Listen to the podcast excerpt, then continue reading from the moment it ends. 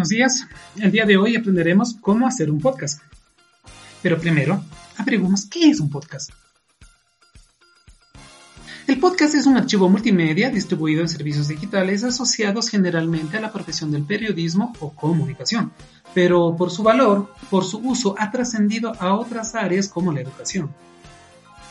El docente que busca crear experiencias de aprendizaje dinámicas puede utilizar herramientas web gratuitas, como el podcast, para incentivar a sus estudiantes a experimentar con diversos formatos. ¿Cómo hacer un podcast? La creación de un podcast tiene un proceso similar a la de un video educativo. A grandes rasgos, tiene tres pasos clave.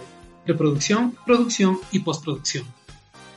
En el área de preproducción es importante identificar el tema a tratar, realizar la investigación correspondiente y desarrollar un guion del contenido que se abordará. En producción, en esta etapa se realizará la grabación del podcast. Utiliza la grabadora del celular o la computadora, si no posees una grabadora de voz profesional. En postproducción, se escucha la grabación y se edita de ser necesario. Puedes colocar música de fondo o efectos de sonido para realizar un audio con mucha más armonía. Posterior al desarrollo del podcast, utiliza un servicio de distribución para enviar a tus estudiantes un único enlace.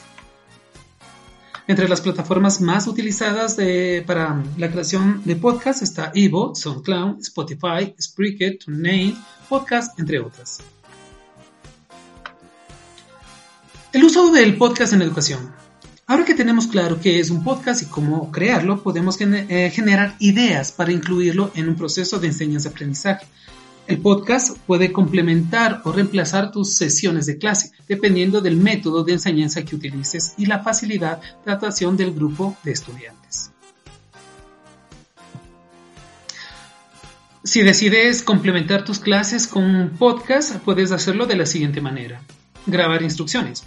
Utiliza el podcast como un recurso para dar instrucciones de actividades o tareas. El objetivo es que el audio tenga claridad suficiente para que el estudiante no tenga consultas futuras. Lecciones cortas.